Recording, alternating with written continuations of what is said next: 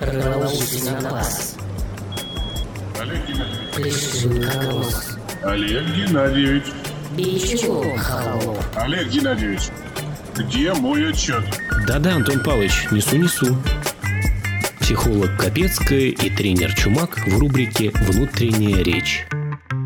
Добрый день, дорогие друзья. Хоть и принято считать, что понедельник день тяжелый, а для нас он легкий, приятный, потому что с вами не только я, но и Дмитрий Чумак, тренер по коммуникациям, трубач, барабанщик, э, вообще инженер, радиоэлектронщик и ну, просто хороший человек.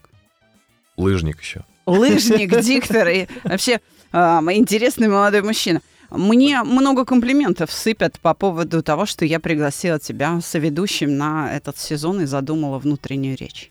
Я даже не знаю, как на это реагировать. Я подумаю, как на это реагировать, и, потом что-нибудь скажу тебе. Понедельник, день подкастный, пришло сейчас на ум. Ну, приятно, да, что нашим слушателям нравится, и э, каждый, кто слушает, не зря проводит время у как это, радио, радиоприемника. Ну, ну, понятно, что это не радио. Возле смартфона, скорее. Возле смартфона, да. В общем, с нами. О чем мы сегодня поговорим, Александр? Я думаю о том, как важно наблюдать за собой. И, кстати, средством наблюдения за собой является не только внимание, но и внутренняя речь. Кстати, вот это да. Спасибо тебе за эту тему. У меня... а, Я к тебе, во-первых, с благодарностью пришел.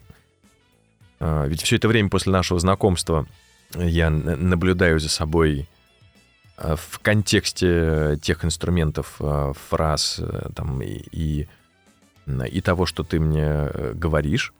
Не в смысле, что я раньше не наблюдал за собой, да, сейчас сюда новые точки контроля присоединились. И, в общем, во-первых, спасибо тебе за лайфхак «Прикуси язык». Пожалуйста. Реально очень простая, но очень мощная штука, которая помогает остановить даже собственную мыслемешалку. Я пробовал, я даже когда, ну, то есть для меня способ отвлечься и там ну, помедитировать, да, а, я не говорю, что я занимаюсь медитацией, вот, но пусть это будет так. Вот это лыжи. Я очень люблю лыжи. И вот я проезжаю там первую пятерку, и потом меня начинает штырить. Но в эту первую пятерку м, а, из головы выбрасывается всякий мусор, словесный хлам. Вот это ост- останавливается внутренняя мыслемешалка, с которой ты приезжаешь на тренировку. Я понял вдруг, что ее можно остановить гораздо быстрее, уже э, на первых 100 метрах. Нужно просто прикусить язык. Это, это так круто. Мне очень понравилось. Мне очень понравилось. Спасибо тебе за, за этот лайфхак. Всегда пожалуйста. Я думаю, что э, надо немножко пояснить э, нашим слушателям, о каких э, лыжах идет речь. Ведь есть горные лыжи, а есть беговые. Ты все-таки на каких из двух? Я люблю и те, и те, но чаще и лучше я катаюсь на беговых. Ну, то есть, по сути, для тебя то, что ты называешь тренировкой, это такая прогулка в удовольствие. Пробежка. А, пробежка, да, Да. потому что вот есть два типа лыжников. Есть те, кто ходят на лыжах, и есть те, кто бегают. Вот я бегаю на лыжах, да. Хотя я не люблю бег, но на лыжах бегаю, да. Ну, так называют это. В общем, еще у меня есть загадка для тебя. Это вот прям свежак. Свежак-свежак. Позавчера это было. А, Я применил, с одной стороны, выражаясь языком IT, продуктовый подход к решению задач. А С другой стороны, у меня к тебе загадка, что же со мной произошло. Если мы вернемся к э, нашему первому выпуску, где был вот этот фрейм шесть шагов принятия решения, как оно принимается, там ориентировка, образ цели, результат, а дальше синтез, Да, программа, само дальше решение. само решение, действие, Действие, обратное. и обратная связь, да. И вот э, что же, что же со мной произошло? Значит, мы, мы живем за городом, у нас э, есть рядом с домом озеро и мостик, на котором мы любим бывать, но в особенности на нем любит бывать моя жена.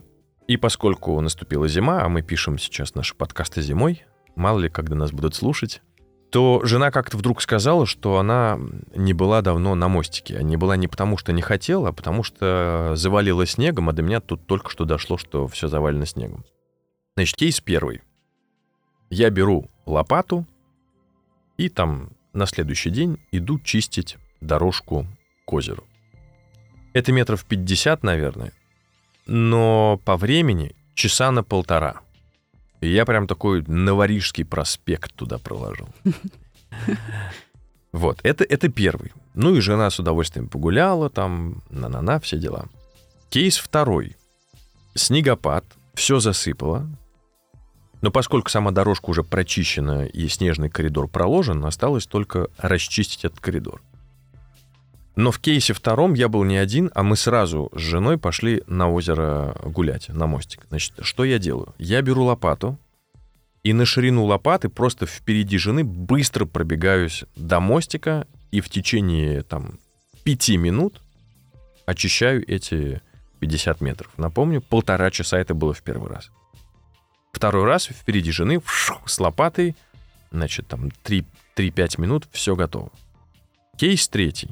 Опять все завалило. Пойдем на мостик, пойдем. Мы идем вместе. Я опять беру лопату. Начинаю пробегать. И тут жена говорит, что-то я слишком легко оделась, пойду домой переоденусь. И как только она уходит, я начинаю делать Новорижский проспект. Вместо того, чтобы добежать до мостика, прочистить какую-то минимальную тропинку, я начинаю застревать, делать Новорижский проспект, прихлопывать лопатой снег, значит, утаптывать, чтобы там было удобно, ну вот эти рюшечки, перила все там и так далее, вместо того, чтобы продвигаться вперед. Естественно, моя скорость продвижения, она резко замедляется, но зато возрастает э, красивость, удобство, Ширина, да? Да, ширина, плотность трассы, чтобы нога не проваливалась, а Мгм. вот шла по утоптанному снегу. И тут, значит, ну, поскольку я много работаю с айтишниками, я такой, так, что, в чем ценность клиента? Кому нужны эти рюшечки? Только тебе. Кто твой клиент? Жена. Что нужно жене? Ну, как бы, какой образ результата? Тут я вспоминаю картинку. Жена на мостике. Так. Ага. Что нужно сделать, чтобы жена оказалась на мостике? Проложить тропинку.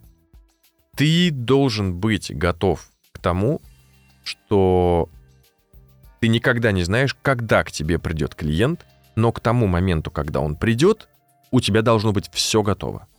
То есть твоя волшебная кнопка должна быть готова. Твой продукт должен быть готов в минимальном варианте. И после того, как я это осознал, я быстро прочистил дорожку на ширину одной лопаты. И как только я подхожу к мостику, я оборачиваюсь, и жена сзади прям подходит. Вот прям моментально, понимаешь? Все, она прошла к мостику, и потом я уже стал делать рюшечки, значит, расширять трассу и так далее. Моя жена счастливо стояла на мостике.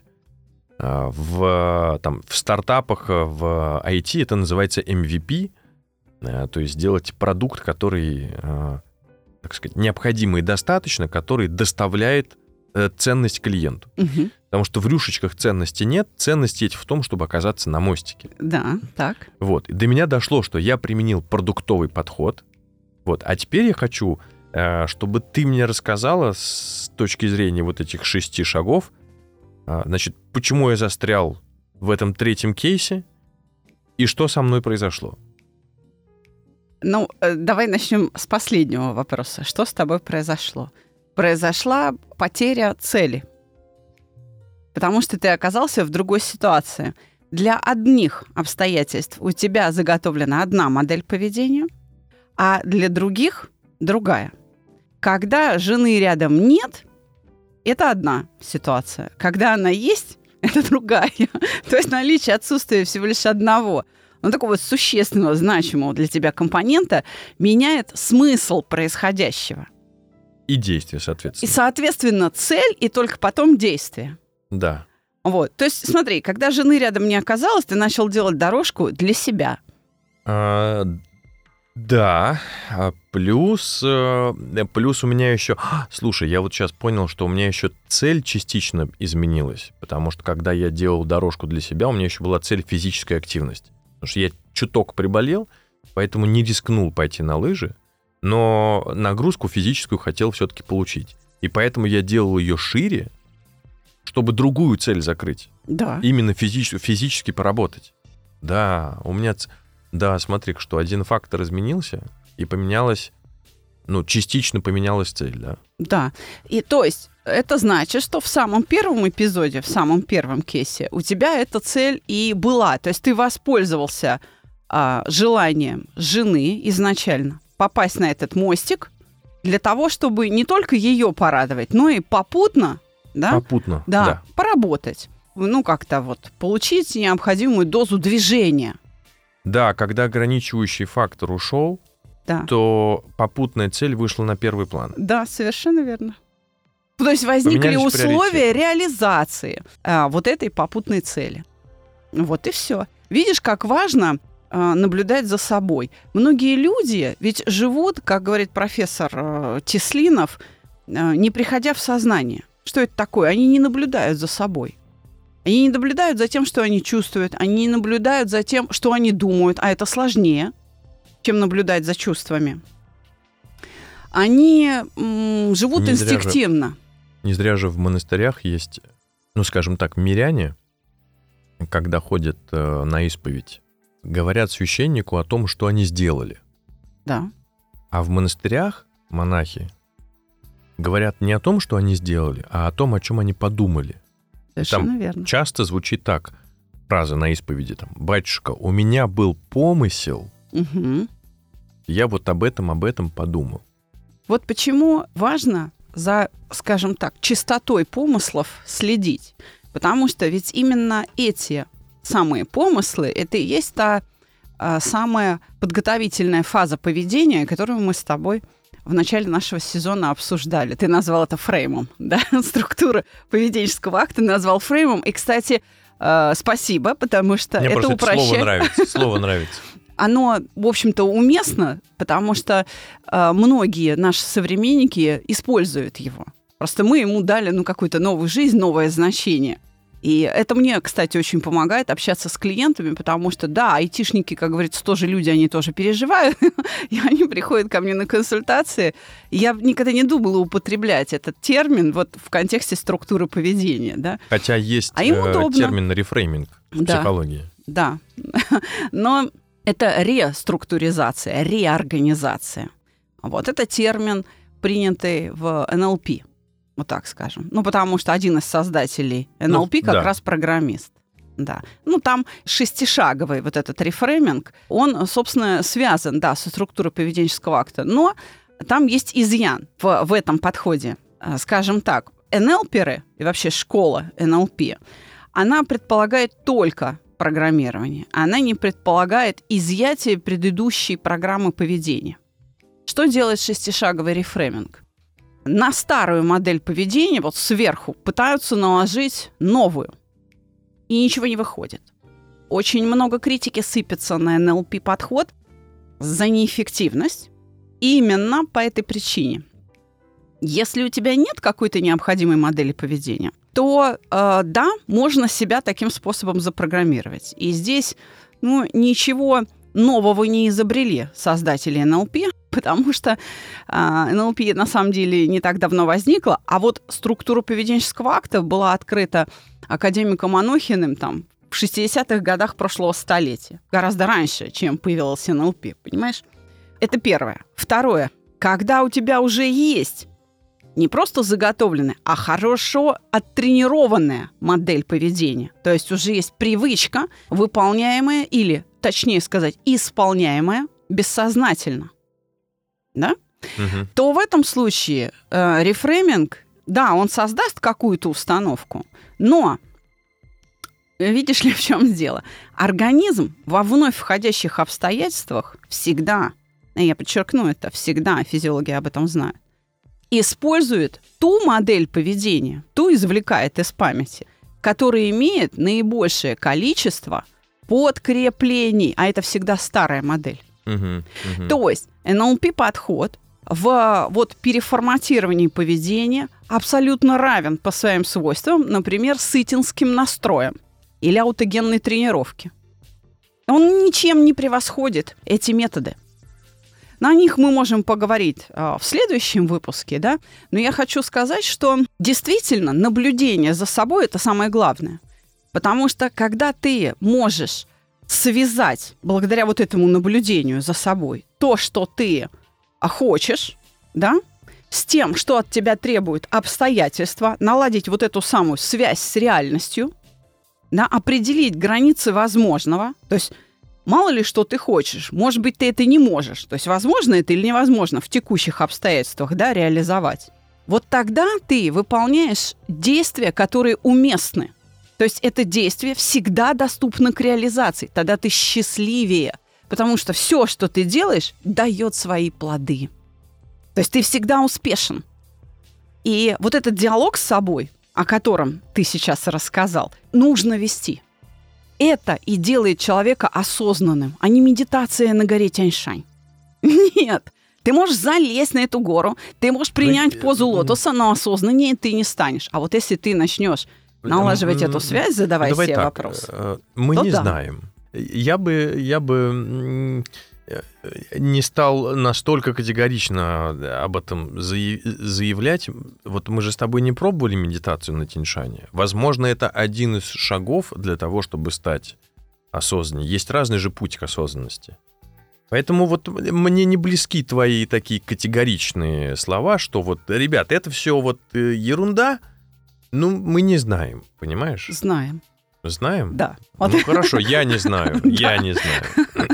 А, ну, мы знаем, потому что и я встречала этих людей, и я общалась с ними, и я сама практикую определенные вещи, да, и именно поэтому я отказалась от подобного рода А, ну а, ты прошла поездок. этот да, путь. то есть мне А, есть Хорошо. что сказать, да, в этом смысле. То есть осознанность – это сосредоточенность на том действии, которое ты сейчас выполняешь с полным осознанием, почему, зачем ты это делаешь, из какого состояния. Ты понимаешь связь вот этого внутреннего состояния с тем действием, которое ты исполняешь. Вы слушаете рубрику «Внутренняя речь». Все наши контакты в описании к выпуску. У меня есть кейс на эту тему, прям свежий. Давай. Как раз в нем и состояние, и мысли, и обстоятельства. И, видимо, успех. Оставим это решение за слушателем. Хорошо. А, Пусть слушатель сам решит. В общем, сначала цепочка действий. У меня заканчивается один из курсов. На курсе выпускной. На этот выпускной приезжает в качестве спикера Радислав Гандапас. И э, тема его выступления называется «Поведенческие стратегии а, во время турбулентности». Э, Я почерпнул оттуда для себя а, некоторые вещи. Одна из них э, — это четырехшаговая модель. Первый шаг — сказать «это хорошо», ну, что бы ни случилось, это хорошо. Второе — это задать вопрос а а что в этом хорошего? Третье — чему это может меня научить? И четвертое — как избежать этих ошибок в будущем. Это, это то, что Радислав говорил. На практике, ну, то есть я придерживаюсь подхода «узнал, сразу применяй, пробуй». Вот, на практике иногда первых двух э, достаточно, первых двух шагов, чтобы остановить мыслемешалку и переключить состояние. То есть сказать, это хорошо, дальше, а что в этом хорошего? А дальше, может быть, ничему меня может это научить, а что я буду с этим дальше делать? Именно. Так. Вот, зафиксировали. Первое, да? Это пятница. Это была пятница. И в эту же пятницу вечером приходит известие из Петербурга, что наш дорогой друг, который к тому моменту уже находился в реанимации, что он ушел. Я понимаю, что ну, в понедельник, скорее всего, я поеду в э, Петербург на проводы. В субботу вечером у нас случается очень турбулентный разговор в семье. Очень турбулентный. И в воскресенье вечером я еду в Дом Жур. Я преподаю в школе юного журналиста Дом Жур, который, собственно, и находится в Дом Журе. И вот в воскресенье утром я еду в Дом Жур и попадаю в ДТП. Мелкое ДТП, жив, здоров, цел, все хорошо. Отделался только технически слесарными работами. Машина не на, не на ходу, но я звоню директору и говорю, Георгий Владимирович, прости, я только что попал в ДТП, все хорошо, но приехать не смогу. Машина не на ходу, а я за городом живу. В общем, эвакуатор, все дела. Дальше. вспоминаю, что бы ни случилось, это хорошо. Дальше, Мгм. что в этом хорошего? У меня уже отложены деньги на эту ошибку. Так случилось, что я э, летом начал откладывать на одно, но случилось э, так, что когда мне озвучили сумму ремонта, это накопленная сумма мною, она совпадала почти рубль в рубль с суммой ремонта. Я такой, это хорошо. Дальше. Мне дали, ну, поскольку это ремонт, э, поскольку мою машину забрали на сервис, мне дали подменный автомобиль. Я возвращаюсь э, домой, и горит лампочка, омывающая жидкость закончилась, а погода в тот день была а, такая, что грязь летела просто на машину отовсюду. Мгм. Такой снег, который только что выпал, тут же тает. И я понимаю, что на одних дворниках без омывайки я домой еще там 70 километров не доеду. Мгм. Ну, то есть это уже реально опасно. Я заезжаю на ближайшую заправку. Приличная заправка, э, федеральная сеть. Заезжаю туда и беру омывайку, подхожу к кассе.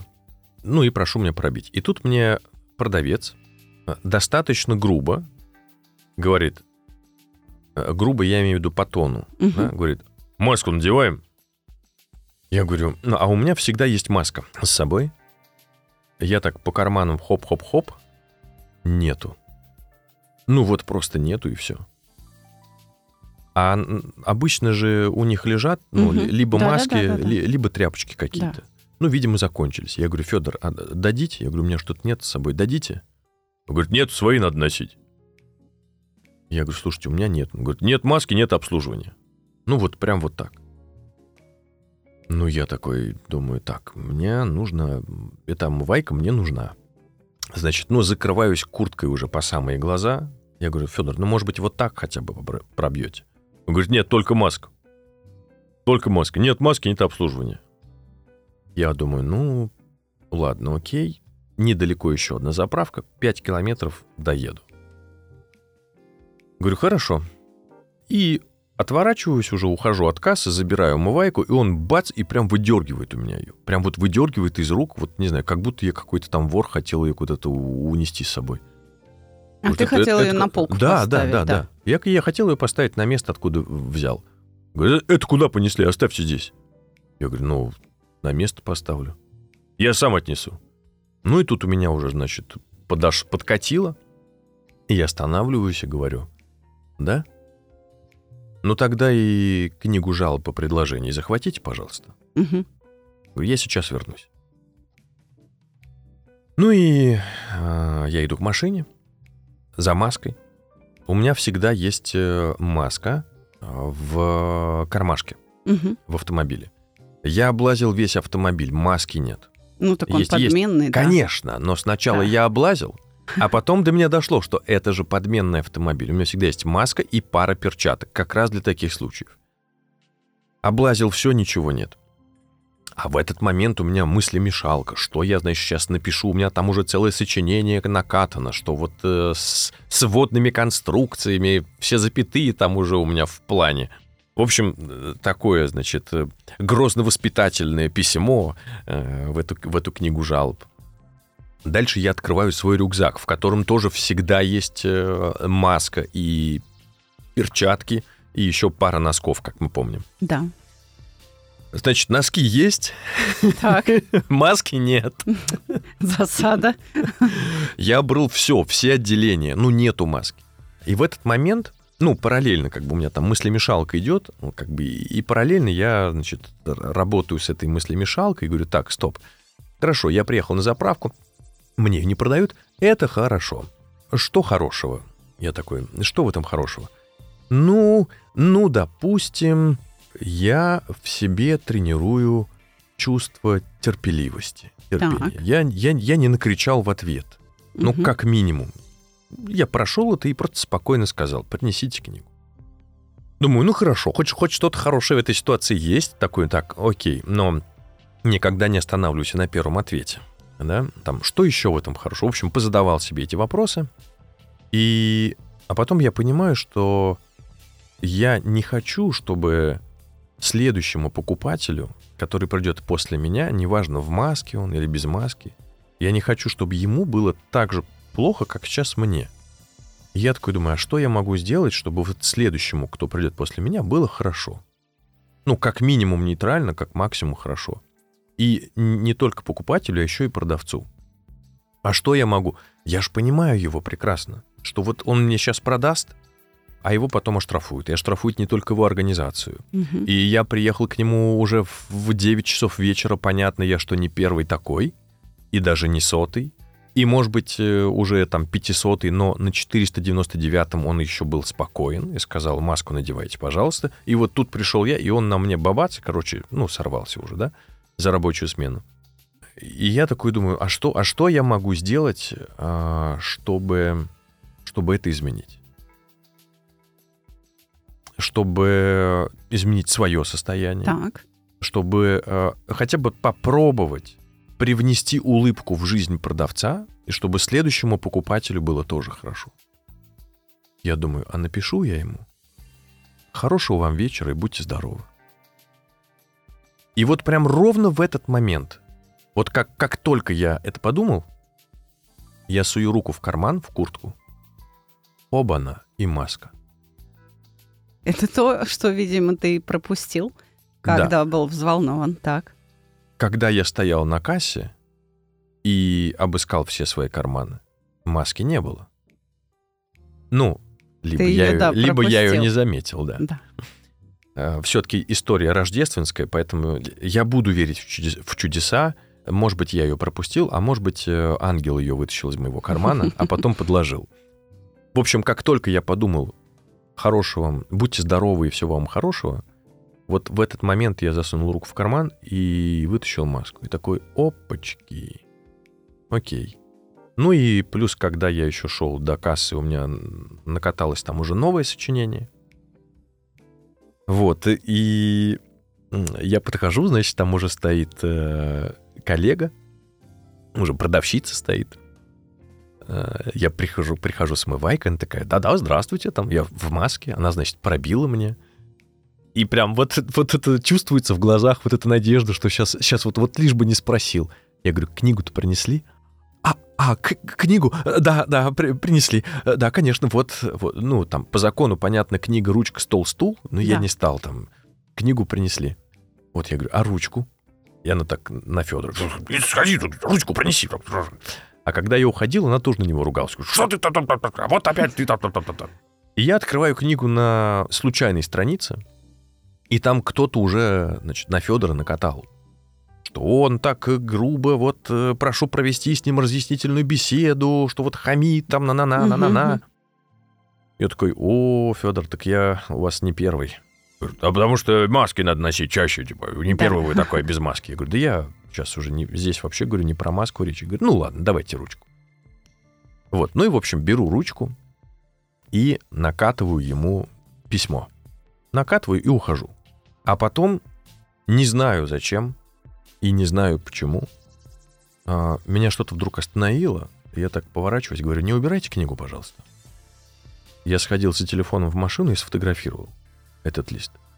А, Не знаю, может быть, как раз для того, чтобы прочитать это сегодня. Если хочешь, я могу прочитать этот текст, который я написал. Да, конечно, читай. В общем, еще раз зафиксируем цепочку событий. Первое. Конец курса, выпускной, лекция Радислава Гандапаса э, «Действия, поведенческие стратегии в условиях турбулентности». А, Следующее. Уходит наш дорогой друг. Следующее. Я попадаю в ДТП. А, И у меня кончается омывайка. В Ты пропустил еще один элемент сложный разговор а, да, в семье. сло- да, э, сложный турбулентный разговор в семье. Потом у меня заканчивается...